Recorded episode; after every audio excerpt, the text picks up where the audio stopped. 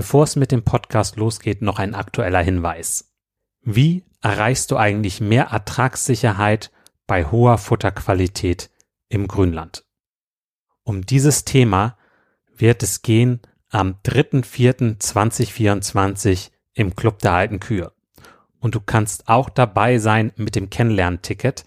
Da kannst du also ideal mal reinschnuppern, um auch den Club kennenzulernen. Und wir haben einen der besten Experten in diesem Bereich dabei, Manuel Winter. Also freu dich darauf. Ich habe auch die Podcast-Folge 151 mit ihm aufgenommen. Hör da gerne mal rein. Und wenn du noch tiefer rein möchtest, gerade im Bereich Futterkräuter werden wir einen Schwerpunkt haben, dann komm gerne mit dazu. Jetzt lasse ich kurz einmal Manuel Winter zu Wort kommen, damit du schon mal einen kleinen Vorgeschmack kriegst. Also Futterkräuter erfüllen eigentlich denselben Zweck wie Unkräuter. Somit macht es ja eigentlich Sinn, diese gezielt einzusetzen. Und anstatt dass ich jetzt irgendwo Lücken habe und da stehen meine Ampfer drinnen und die versuche dann alle einzeln irgendwie zu bekämpfen, würde es ja Sinn machen, man hat sowieso Zichore im Bestand, die das dann für mich übernimmt, ist aber eine super Futterpflanze, kann intensiv genutzt werden, hält auch Vielschnittnutzungen aus, hat eine gute Futterqualität, ist schmackhaft. Sie hat zwar einige Bitterstoffe, also die Weidetiere müssen sich ein bisschen mehr dran gewöhnen. Aber sobald die Tiere äh, gewöhnt sind, äh, stützen sie sich eigentlich auf die Zichore und erhöht somit auch die Futteraufnahme. Und viele Kräuter haben auch eine antiparasitäre Wirkung. Manuel Winter lebt einfach dieses Thema mit dem Grünland und den Futterkräutern. Es ist eine Freude, ihn erleben zu dürfen. Und du kannst per Zoom dabei sein. Ganz ohne Fahrtkosten, ohne Reisezeit, direkt abends nach dem Melken mit dazu schalten. Also komm gerne da mit zu am 3.4.2024 um 19.30 Uhr. Weitere Infos dazu und auch die Möglichkeit, das Kennenlernticket zu buchen unter kuverstand.de schrägstrich kennenlernen minus Ticket. Am besten, du schaltest kurz auf Pause und buchst direkt das Ticket. Würde mich freuen, dich dann demnächst begrüßen zu dürfen. Nun geht's auch los mit dem Podcast. Wenn ich an Silo-Monitoring denke, ähm, denke ich meistens an Sauerstoff, weil Sauerstoff ist unser größter Feind. Der begleitet uns ähm, vom Mähen bis die Silage im Kuhmaul landet. Kuhverstand Podcast, der erste deutschsprachige Podcast für Milchkuhhalter, Herdenmanager und Melker. Erhalte Tipps und Impulse auf deinem Weg zu mehr älteren Kühen. Denn sie sind die Grundlage für mehr Gewinn und mehr Lebensqualität. Für dich und dein gesamtes Hofteam. Christian Völkner, der Gründer vom Club der alten Kühe, ist dein Pfadfinder auf deinem Weg zu gesünderen Kühen. Er arbeitet auf führenden Milchkuhbetrieben und berichtet von seinen Erkenntnissen. Los geht's! Hallo und herzlich willkommen zum heutigen Podcast. Thema ist heute Silo-Management. Wir zeigen dir heute vier Kleinigkeiten mit großer Wirkung. Und nun zu meinem Gesprächspartner. Sein Lebensweg begann in einem Land, das größtenteils aus Gebirge besteht und daher kleinbäuerlich geprägt ist. Kirgistan in Kleinasien. Dort hat er das Agraringenieurstudium abgeschlossen und danach ging es für ihn nach Weinstefan, wo er den Abschluss Master of Business Administration in Agrikultur absolviert hat. Im Anschluss hat er große ostdeutsche Betriebe in Sachen Silo-Management beraten. Seit Mai 2022 arbeitet er bei Allemont und ist dort als technischer Berater deutschlandweit unterwegs. Er fährt auf die Betriebe und berät in Sachen Silolagerung, richtiger Siliermitteleinsatz, auch Schulung von Händlern gehört zu seinen Aufgaben und weiteres. Er brennt für das Thema Silo-Management und heute kannst du als Hörer dir wertvolle Tipps für dein Silo-Management abholen. Herzlich willkommen im Interview, Ermek Nuruddin. Hallo zusammen, hallo Christian, vielen Dank. Hallo Ermek, war das so richtig? Ja, hervorragend. Ja, du hast mir im Vorfeld gesagt, du hast uns vier Kleinigkeiten mitgebracht, die eine große Wirkung haben im Bereich Silo-Management. Da bin ich natürlich gespannt. Ja, wir, von mir aus können wir gleich ins Thema starten. Ja, ähm, das ist richtig. Danke, Christian. Ähm, wenn man von den vier Kleinigkeiten äh, redet, ich würde jetzt von der Ernteplanung als erste Kleinigkeit anfangen. Ähm, warum Ernteplanung? Wir wollen nährstoffreiches und auch homogenes Futter ernten. Das heißt, die Ernte soll in einem kurzen Zeitfenster passieren. Zeit ist meistens immer knapp. Du meinst also, weil es alles so geballt kommt in der Erntephase, da ist eine Menge Stress, da ist eine Menge zu tun. Wenn man im Vorfeld das möglichst gut vorbereitet, dann läuft das glatter durch und man hat auch eine bessere Qualität da liegen. Richtig, genau. Na, das ist die Ernte ist Hektik, viel Stress. Äh, meistens tritt auch unerwartete Dinge wie schlechtes Wetter oder Technik kaputt. Und noch dazu, das Team soll gedanklich vorbereitet sein mit der Siliermannschaft äh, über den Ernteablauf auf dem Feld besprechen, zum Beispiel der Abstand zwischen Mähen und den Häckseln, um die gleichmäßige Trockensubstanz zu erhalten. Generell denn das, denn, ne, das optimalen Trockensubstanz und optimalen äh, Schnittzeitpunkt in kürzesten Zeitfenster zu bekommen, ist wichtig, äh, den richtigen Schnittzeitpunkt vorher bestimmen und auch planen. Der Schnittzeitpunkt gibt uns die Verfügbarkeit der Nährstoffe für die Kühe an. Dieser Podcast wird gesponsert von Lallemong. Lallemong ist ein Primärproduzent von Bakterien, Hefen und Siliermitteln. Danke für die Unterstützung. Das hilft mir, den Kuhverstand Podcast weiterzuentwickeln. Was brauchen wir noch bei der Ernteplanung? Da gehört ja auch das ganze Material dann dazu, ne? dass, das, äh, dass die Silofläche gut vorbereitet ist und die, die Maschinen und auch die Folie zum Beispiel. Ne? Genau, ne, das, das gehört auch die, zu dem Ernteplanung. Was bei dem äh, Feldarbeiter wichtig ist, dass die, die alle die Schlagkräfte zwischen Silo und auf dem Feld äh, müssen abgestimmt sein, dass die Walzmaschinen genügend Zeit haben zum Verdichten, ne, nur gleichmäßig im Silo verteilte und anschließend gut komprimierte Silage siliert einwandfrei mit äh, geringerem Verlust. Ja. Ne, und wie du sagtest, so in der Planung gehört auch dazu, der ist meine Siloplatz für die Silage sauber gemacht, gestrichen und äh, die Tüchtigkeit der Silosäcke, Sandsäcke, Reifen prüfen, zurechtlegen, austauschen und das Vorhandensein zum Zeitpunkt der Ernte, das äh, Abdeckmaterial, zum Beispiel Unterziehfolie, Standardfolie, Schutznetz, die müssen äh, vorher planen, prüfen. Äh, Erntemaschinen müssen in Einsatzbereichen Zustand sein. Dosiergerät für Siliermittel prüfen, und auch das richtige Siliermittel äh, müssen ausreichend da sein. Aus meinen Erfahrungen kann ich erzählen, es gibt bei einigen Betrieben, dass die während der Erntezeit doch mal Siliermittel knapp geplant ist und dadurch müssten wir wieder mit äh, hohen Kosten nachliefern. Was hast du noch mitgebracht? Als zweite Kleinigkeit würde ich den Silo-Monitoring benennen. Wenn ich an Silo-Monitoring denke, ähm, denke ich meistens an Sauerstoff, weil Sauerstoff ist unser größter Feind. Der begleitet uns ähm, vom Mähen bis die Silage im Kuhmaul landet. Das heißt, ich prüfe auf die Dichtigkeit der Abdeckung, Sandsäcke zurecht, Rücken, bei äh, Löcher vorhanden sein, die Löcher zukleben, wenn wir dann Löcher im Silo und eine Abdeckfolie haben, äh, das äh, bedeutet für uns, dass auch unser bestes Silo-Management hier hilft nicht weiter. Genau, ja, dann wird ja. alles wieder kaputt gemacht, was vorher richtig gemacht wurde. Richtig, richtig. Ja. Genau. Wenn das Silo offen ist, über den Anschnitt äh, sind die Abdeckfolie, das Prüfen, wie dicht ist die mit Sandsäcken abgedeckt, sauerstofffrei abgedeckt ist. Bei der Silo-Monitoring äh, gucke ich auch nach Temperaturen an bestimmten Stellen.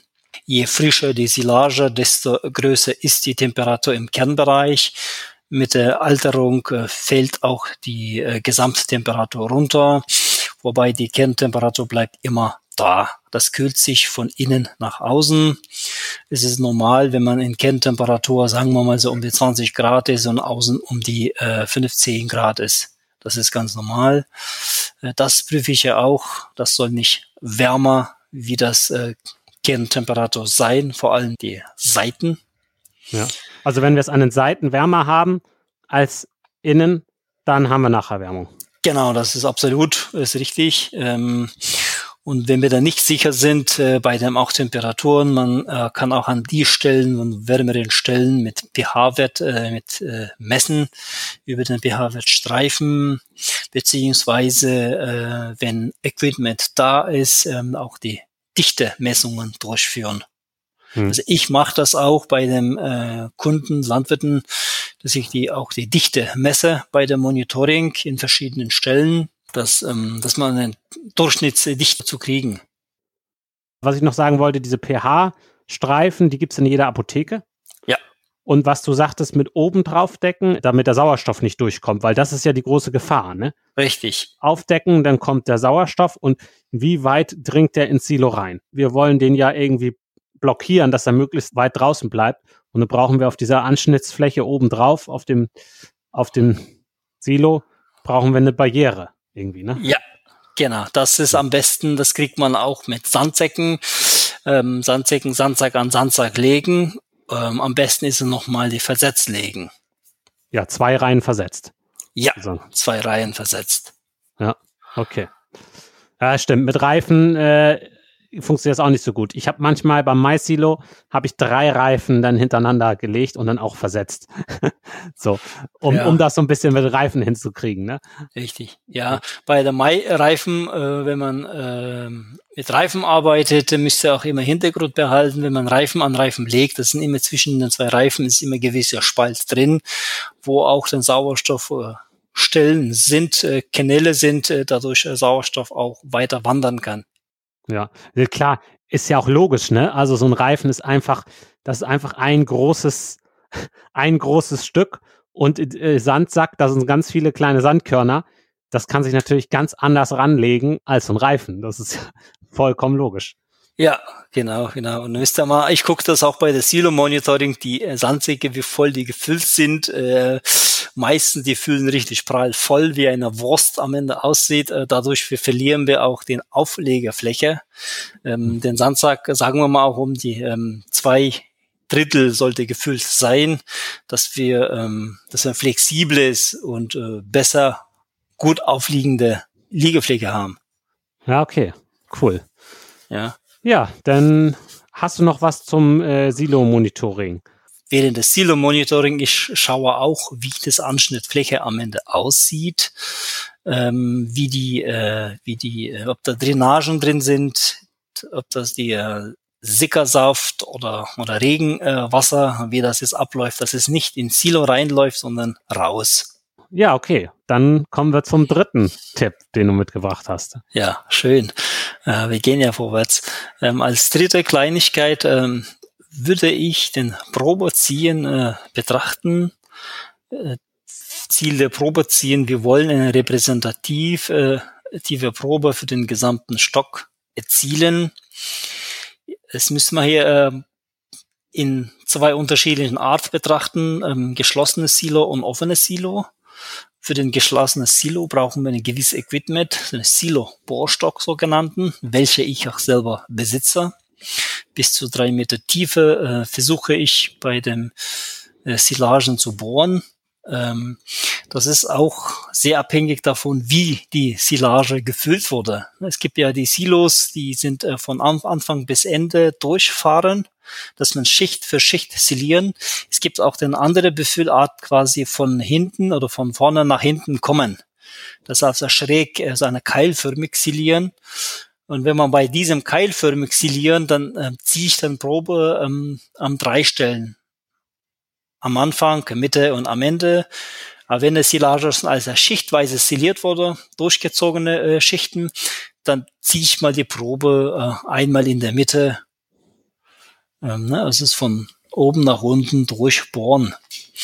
Und ich suche auch die Stelle genau, ähm, eine gewölbte, äh, gewölbte Stellen für die Silage, dass es am Ende, wenn das Regen läuft, dass das Ganze wie eine Wanne dann entsteht, dass das Regenwasser reinläuft. So eine gewölfte Bergstellen, wo man am Ende äh, gut sauber zukleben kann. Ja, okay. Ja, und wenn wir aber von offenen Silage reden, äh, wenn wir eine Probe ziehen, ähm, ich habe ja bei der Silo-Monitoring einen Punkt erzählt, ich messe auch die Dichte von dem Silage. Das ist normalerweise, ich ähm, messe die Dichte in den im neuen Stellen, ähm, an den jeweils an den Seiten dreimal und in der Mitte noch dreimal quasi. Oben obere Schicht, mittlere Schicht und untere Schicht. Insgesamt neun Löcher und das nehme ich als Probe mit. Okay. Das wird um die bis halbe Meter Tiefe reingebohrt, Material rausgeholt, A, messe ich dann die Dichte und zweitens die ganzes Material als Mischprobe für die Probe mitnehmen. Wer solche Equipment nicht hat, kann man auch die Proben über den äh, Fräser, rausgefräste frische Anteil äh, nehmen. Ähm, wenn das nicht hat, und ansonsten mit Gabel äh, an den verschiedenen Stellen, am liebsten neun bis äh, zwölf Stellen mal rauspixen, Probe rausnehmen oder wer das ein Equipment Bohrstock hat, was ich immer auch mache, dass ich ähm, hinter dem Anschnittfläche ungefähr 20, 30 Zentimeter mal bohren und dort dann ein, ne, es ist aktuelle Probe rausziehen. Wobei mhm. hier müsste man aufpassen, dass wir äh, bei Grassilagen, es ist einfach, Rutschgefahr ist weniger als bei Mais. Ja, da muss man aufpassen.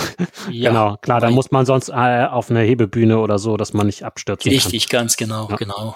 Also so eine Technik da zu, zum Untersuchen, so Bohrstock und so, das kann man ja so als Anregung, ne, das kann man sich auch gemeinsam anschaffen mit anderen Landwirten oder vielleicht haben auch äh, Beratungsringe sowas. Und diese dichte Messung, was ist das für ein Gerät? Wie ist das denn? Äh, wiegst du denn äh, von der Probe das Gewicht und hast daher die Dichte oder wie läuft das eigentlich? Ja, das ist äh, so ein, ein, ein Rohr. Ähm, das ist um die 50 äh, äh, Millimeter, so eine Durchmesser.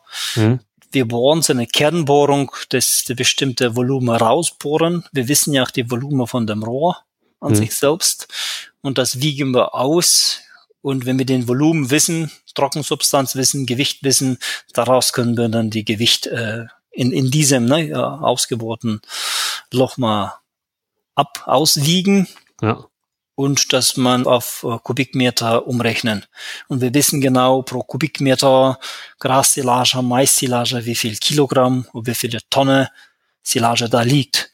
Ja, wo soll man hin? Also was sind denn die Zielwerte? Maissilage soll um die, sagen wir mal so, äh, wenn man auf äh, Trockensubstanz geht, das ist um die 250 Kilogramm Trockenmasse pro Kubikmeter sein. Bei Grassilage reden wir 220, 230 Kilogramm pro Kubikmeter, wobei das ist auch von der Trockensubstanz abhängig. Je trockener die Silage, desto höher diese, ähm, diese Gewichtanteil sein. Aber desto schwieriger wird's ja je trockener die Silage, desto schwieriger wird es ja, diese hohe Verdichtung zu kriegen. Genau, es wird das schwieriger wird das und das ist auch die, äh, die Anforderungen, deswegen ist es größer. Ich weiß, wenn ihr trockenen Mais, trockene Silage habt, dann ich muss jetzt um, auf dem 300 Kilogramm Trockenmasse pro Kubikmeter erzielen. Hm. Dünnere Schichten legen, kleiner häckseln, äh, kürzer häckseln, genau, und äh, besser verdichten, mehr Zeit für den Walzen ähm, geben. Hm. Ja. ja. Ja, bei uns in Schleswig-Holstein wird dann manchmal bei entsprechend großen Betrieben zwei Silos parallel befüllt. Das dann, dann kann noch eine zusätzlichen Walzschlepper besorgt werden, ne? Und dann äh, so, so, so kann man sich dann manchmal noch so ein bisschen äh, raus, rausretten, aber das geht natürlich auch nicht immer. So. Ja, man sagt ja auch mal Faustregel, äh, pro stundliche äh, Tonnage ein Drittel soll davon äh, die Walzmaschine haben. Zum Beispiel, wenn ich jetzt pro Stunde 100 Tonnen reinfahre in Silo, mein Walztechnik soll um die 30 äh, Tonnen sein. Okay. Ja, das, ja. das ist eine Orientierungszahl. Okay. Ja, spannend. Gut. Ja, dann haben wir ja die Probennahme. Ja, dann wird ja die Probe abgeschickt. Je nachdem, das wird über den Milchfahrer in den Sammelstellen äh, abgegeben, abgeschickt. Äh, wenn man per Post aber schicken möchte, es ist äh, jedem ratsam, die Probe vorher einschweißen mit einem Einschweißgerät. Es ist nicht teuer, das kann man in, in so einem ähm, Elektroladen kaufen, 50, 60 Euro. Und die Proben frisch einschweißen, dass es die Probe so frisch, wie es entnommen ist, äh, äh, ankommt über den Postweg. Das ist, äh, dass die Probe nicht halb verdorben ankommt im Labor. Ja. Ja. ja, ich verstehe auch, dass du das mitbringst als Kleinigkeit, weil man muss sich ja vorstellen, was da an Wert liegt, dieser Siloberg. Und wenn man dann eine unkorrekte Probe hat und darauf seine Fütterung aufbaut, ach Mensch, dann, ja. dann, dann, dann ist ja wieder Blindflug, ne? So. Richtig, genau. Ja. Dann, dann bringt ja uns nicht, dass wir dann sehr sorgfältig an eine Probeentnahme denken, aber unsere Probe dann halb äh, verdorben, schlimmsten Fall am Labor ankommt. Ja, weil wir arbeiten ja mit dem Wert, wie du sagst, weiter. Ja. Gut, okay. Ja, was hast du noch mitgebracht als vierten Punkt? Ziel der Entnahme ist, wir wollen der Anschnittfläche ähm, glatt hinterlassen, ähm, je glatter die Anschnittfläche ist, desto ähm, weniger Gefahr für den Sauerstoff eintritt. Einmal ist es die glatte Anschnittfläche und der zweite ist durch den Maschinen, ich muss äh, der Anschnittfläche oder Ansch äh, die nicht zerstören, dass es dabei keine Sauerstoffkanäle künstlich erzeugt wird. Ich, ne, das ist äh, meistens immer passiert mit so einem Greifschaufel, wenn ich jetzt bei Grassilagen äh, gedanklich mal äh, greife und dann hin und her ziehe und zerre, da entsteht ja auch automatisch die Sauerstoffkanäle, was bis nach inneren, äh, die, die schlummernde Schimmel und Häfen mit Sauerstoff versorgt und das ist schon äh, in der falsche, falsche äh, Vergärung äh, anregt. Ja, also eine sauber, eine Entnahmetechnik wählen, die sauberen Ansch Abschnitt ermöglicht, so, ne?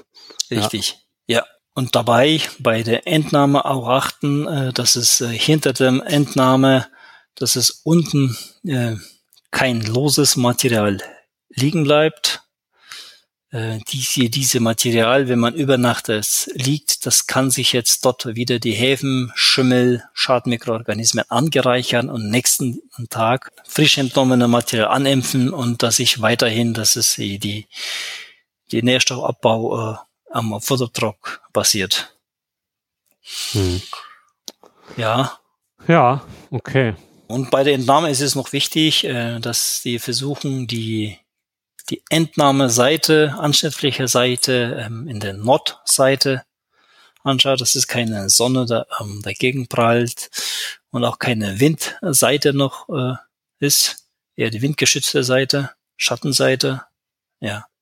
Zur Entnahme gehört der Vorschub pro Woche. Gibt es ja Faustregel. Ähm, Im Sommer soll der Vorschub 2,5 Meter sein, im Winter 1,5 Meter sein. Aber ich sehe, dass ähm, das ist abhängig auch, wie gut verdichtet ist. Äh, wenn ich jetzt merke, die Silage ist nicht unbedingt optimal verdichtet, dann müsste ich den Vorschub schon über drei Meter äh, haben. Und bei, bei guten Verdichteten, dann kann ich ja schon äh, knappen 2,5 im Sommer sein. Das ist auch sehr variabel. Hm. Ja. Es ist ja gleichzeitig toll, dass es so ist, weil derjenige, der sagt, ich krieg einfach nicht mehr Vorschub hin, mein Viehbesatz ist nicht hoch genug, der kriegt vielleicht eine bessere Verdichtung hin. Ja. ja.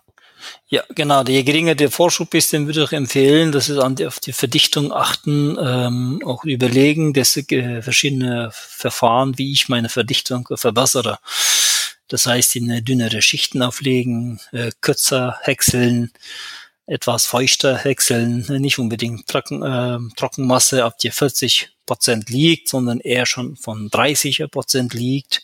Hm bei feuchtere Silage tendiert sich ähm, auch mit Essigsäure zu bilden, das ist bei Produkt und da ist Essigsäure ist nützlich gegen die Nacherwärmung. Ja. ja. Okay. Ja, und das muss man natürlich auch dann wieder dem, wo wir wieder den Bogen schließen zum Anfang, zur Ernteplanung, dem Lohnunternehmer, der das für einen macht, auch kommunizieren, dass man Wert auf diese dünnen Schichten legt. Die möchte man haben, wenn man sich ein Angebot holt für äh, vielleicht für die Ernte, dann sagt man, ich möchte Angebot für dünne Schichten, ne? Also, also für gute Verdichtung. So, und das ist, dass das, äh, dass der das weiß von Anfang an. Ja. Genau, ne, das war auch, dass wir auch die Planung bei der Endeplanung mit Lohnunternehmern deswegen besprechen, ähm, den Schlagkraft, den Unternehmen äh, angucken. Natürlich Unternehmer haben äh, wollen durch den Technik schneller äh, silieren, schneller äh, vorankommen, weil für den auch zählt, was die pro Stunde schaffen. Aber für uns, ein Kleinbetrieb, ist es wichtig, jetzt wie gut, wie qualitativ, dass unsere Silage äh, verdichtet wird, gehäckselt wird und gefahren wird.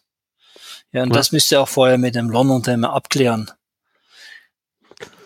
Die Gut. Zielvorstellungen abgleichen. Ja, was gibt's noch in Sachen Silageentnahme? Bei einigen Betrieben, wenn das doch die Silage zwischengelagert werden soll, da ist dann auch die aerobe Stabilität zu achten. Wenn dann eine Silage so angereichert mit Hefen oder Schimmel ankommt, das kann sich schon über Nacht warm werden. Und hier müsste man äh, gegebenenfalls mit Temperatur immer nachmessen. Was ist am Futterstock äh, Temperatur und wie ist es im, im Zwischenlager? Gegebenenfalls hier sollte mit, mit Hilfe Stiliermitteln äh, geholfen werden. Was ist mit äh, Probionsäure? Also das, das kann man ja vielleicht auch verwenden an der Stelle, oder? Ja, auch die Propionsäure hilft auch gegen die Nacherwärmung. Ähm, es gibt verschiedene Arten von den Siliermitteln, Propionsäure, Milchsäurebakterien, die welche auch Essigsäure und Propionsäure äh, produzieren. Ähm, es gibt auch die chemische Variante, die gegen die Hefen und Schimmel. Ja, es, auf dem Markt findet man für jeden Betrieb, was da äh, passend ist. Ja, okay. Ja, ich weiß, ich war einmal ganz angetan. Das war auf einer Lehrstelle. Wir, da haben wir nämlich ähm, so einen kleinen Siloberg gemacht und den haben wir so, äh, der wurde siliert, äh, also Maisfahren, ne? Siloberg gemacht, einen kleinen, und der wurde direkt angebrochen. Aber wir haben ordentlich Probionsäure rüber mit der Gießkanne.